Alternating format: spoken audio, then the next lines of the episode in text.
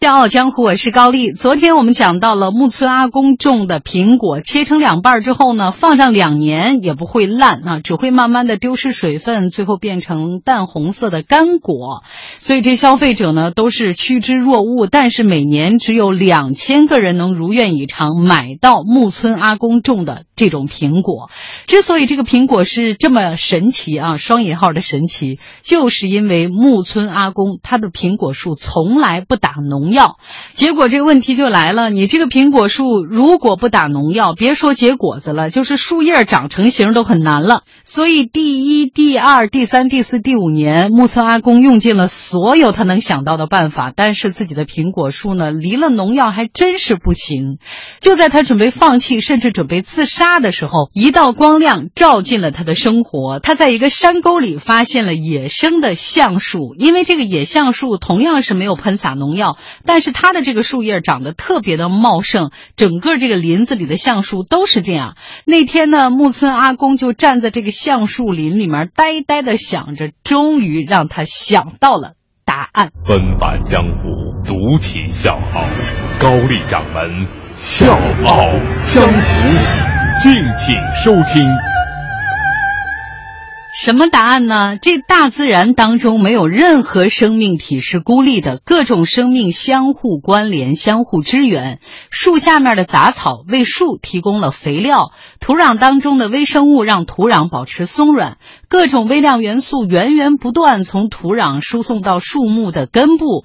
橡树底下泥土当中那股刺鼻的气味，后来呢，经过木村先生的检测，来自一种放射菌。那这种菌呢，可以吸。收而且储存空气当中的氮，就这么一琢磨之后呢，这木村阿公就彻底明白了。以前呢，他以为是病虫害导致的苹果树衰弱，以为只要排除这些病虫，果树就能恢复健康。但其实并不是这样的，病虫害呢只是结果，果树失去天性的坚强，才会招致病虫的灾害。所以呢，他就想着应该为苹果树找回大自然的感觉，而不是把它和大自然隔离起来。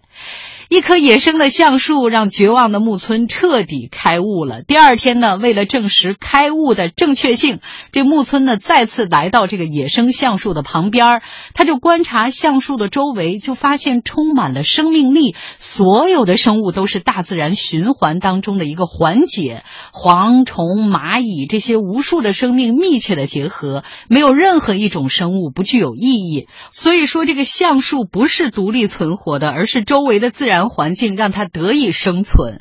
木村猛地一挥拳头，说：“我终于找到了正确的密码。”检测比较各种野生环境土质之后呢，木村为果园引进了各种杂草，所以这时间已经到了第七年了。当杂草长出来之后，苹果树的树叶第一次停止了脱落。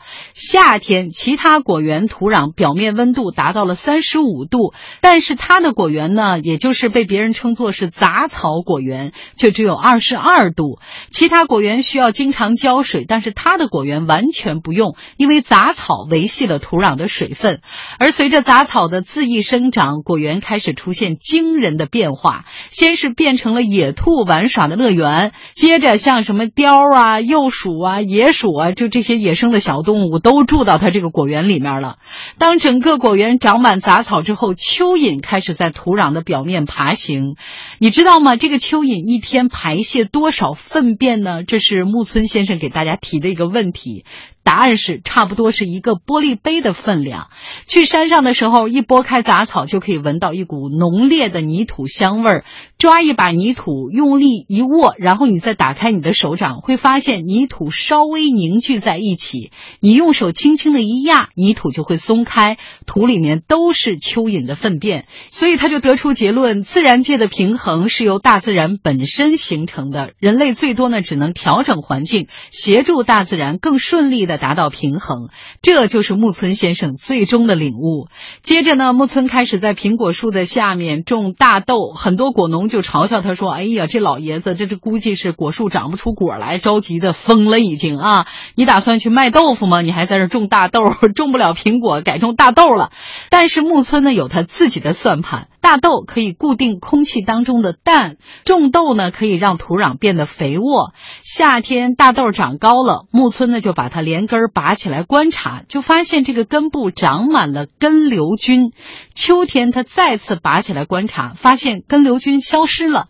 根瘤菌把氮渗透到土壤里面，为它提供了养分。从此呢，木村就采取种三年停两年的方式来维持苹果树下面土壤的肥沃度。终于，时间来到了第八年的春天，木村的苹果园开出了七朵鲜艳的花儿，其中两朵在秋天变成了果实。那两个苹果是那一年全部的收成。木村先生那是相当激动啊，把全家人叫到一块儿啊，晚饭的时候说：“我有一件事情要跟你们宣布一下，你们都做好思想准备啊。”咱们家的这个果园啊，长苹果了，然后夸啦从兜里掏出两个苹果，没错，就这两个苹果。但是这个苹果的糖度竟然高达二十四度，就是你吃到嘴里那个滋味哦，就是怎么形容呢？就很多人说是好吃的，让你说不出话来。第九年春天，木村突然听到门外有人喊说：“快来，快来，快来看呐！木村的苹果开花了。”木村跑出去一看，满山遍野一片花海，他就笑了，笑着笑着就哭了，哭着又笑了。那一年秋天，树上挂满了苹果，但个头都很小，外观不好看。木村呢就摘了一车苹果到城里卖，但是因为这个卖相太难看，就根本无人问津，只好贱卖给了苹果加工商。但是出人意料的是，第十年的秋天，他收到了很多的订单。只要是吃过木村苹果的人都觉得好吃的不得了，大家就蜂拥而至找他购买。随后的几年呢，木村的苹果越种越大。再后来呢，整个日本都被他的苹果震撼了。我是吴伯凡，邀请你在微信公众号搜索“经济之声笑傲江湖”，记得点赞哦。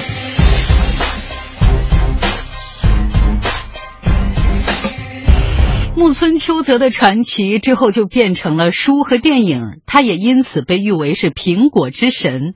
他的传奇故事激励了很多人。说呢，有一个年轻人想不开，想自杀。呃，看到木村的故事之后呢，就给他打电话说：“哎呦，我这人生特别苦闷，想跟您唠唠嗑。”木村呢就劝了他一句，就说：“既然想死，那就在你死之前当一次傻瓜，为了一件事情疯狂一把，总有一天你会找到答案。”那么，关于木村阿公种苹果的技术环节，咱们已经讲完了啊。接下来最后一点时间是一碗浓浓的鸡汤，我要跟各位干了这碗鸡汤。如果您不好这口，您可以换台，反正我就这么一个俗人。因为通过木村阿公的这个故事呢，确实有很多人有很多的感慨，我把它搜罗到一起。当你决定出发的时候，想法越简单，就越能够坚持到底。当你发现走上一条不归路的时候，也要义无反顾走下去。当你内心足够强大的时候，才有资格做别人眼中的异类。当梦想还没长成的时候，你要想尽办法喂养梦想。当你觉得没什么可以失去的时候，才是最接近梦想的时候。当你仰视成功的时候，成功其实就躲在三尺之内。所以，为一件事情疯狂，总有一天会找到答案。这句话也就是木村阿公的成功密码。最后，高掌门想说：伟大出于平凡。任何一位把事情做到极致的普通人，最后都会赢得世界的尊。